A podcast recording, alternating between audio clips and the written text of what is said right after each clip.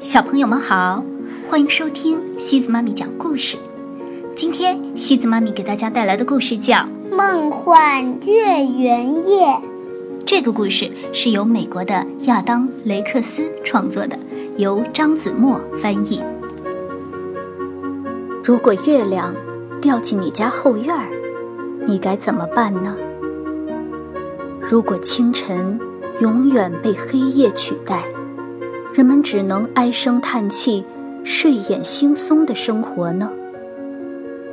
当潮汐涌来，所有邻居家的狗都汪汪地叫个不停，你又该怎么办呢？让我们走进这个神奇的故事吧。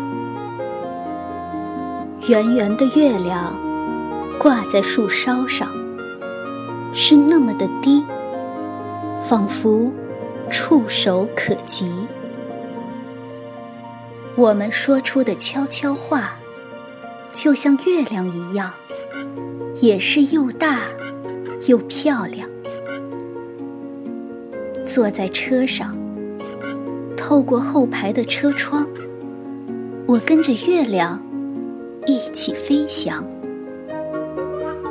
穿过黑暗中沉睡的公园。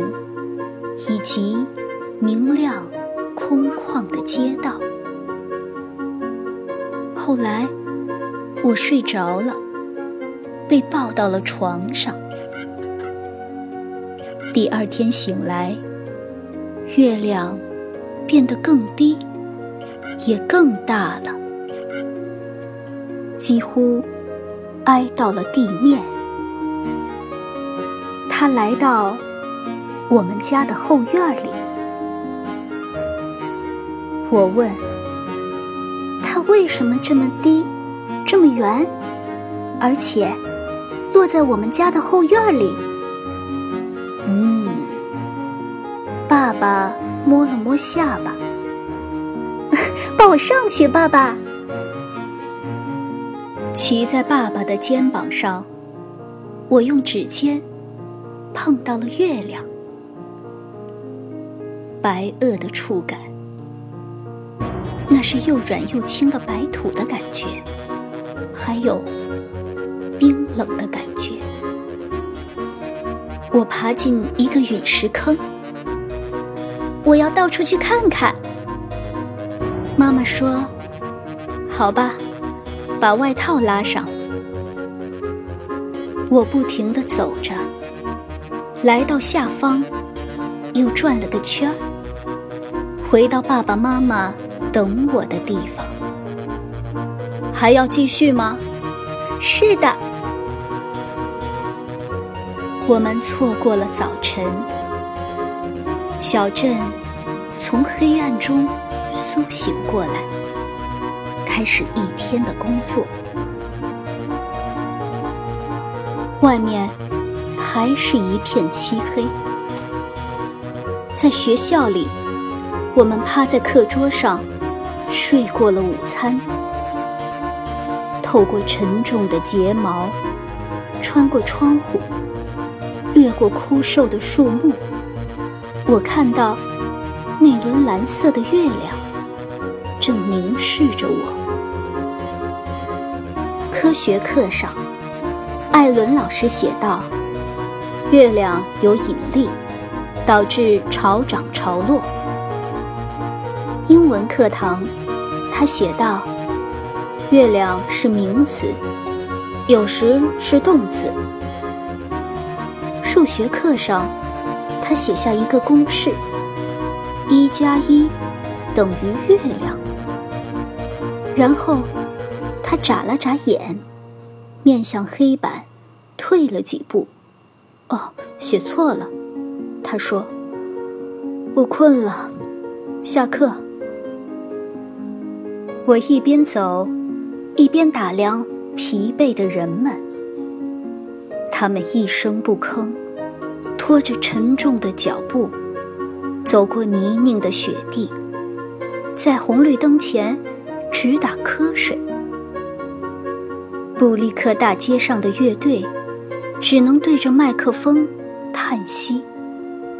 他们唱道：“噜啦噗噗，我爱你，需要撸了，撸了噗噗。”然后我也打了个哈欠。月亮一路摇晃着，四处飘荡，越过两个警察，穿过圆形的广场，最后跟我。回了家，在后院里，爸爸妈妈拿出毛毯和桌布，想把月亮藏起来。是热气球吗？邻居靠在栅栏上，打着哈欠问。呃，是的，我也这么想。妈妈说，最近正流行这个。爸爸说。就在这时，潮汐来临，缓缓地流进了我们家后院是那么柔滑，那么浅，在我们的月亮下安了家。邻居家的狗也都围了上来。月亮真大呀，我说，真漂亮呀。太潮湿了，爸爸说。他根本就不应该进入咱们家后院儿。妈妈说，还有这么多的狗，我真是受不了了。我说，也许应该带他出去兜兜风。于是，这天晚上，我们将月亮挂在车窗外。穿过明亮空旷的街道，路过在黑暗中沉睡的公园，他跟着我们一路爬上山顶，挂上了树梢，然后我对月亮说：“别动啊！”当汽车轰隆着离开时，我对月亮说。别动啊！于是，它停在夜空中，停在山顶上。车越开越低，而它越来越小，越来越高。它走啦！我说：“月亮走了。”爸爸说：“咱们的漂亮桌布走了。”妈妈说：“在轰隆的车里，我睡着了。爸爸将我抱上床，说了声晚安。在其他的小镇，在邻居们的床前，人们互道晚安。熄灯了，到处是美好的夜晚。”好了，小朋友们，今天的故事就到这里喽。如果你喜欢今天的故事，别忘了转发给朋友们哦。每晚八点半，故事时光机见，晚安。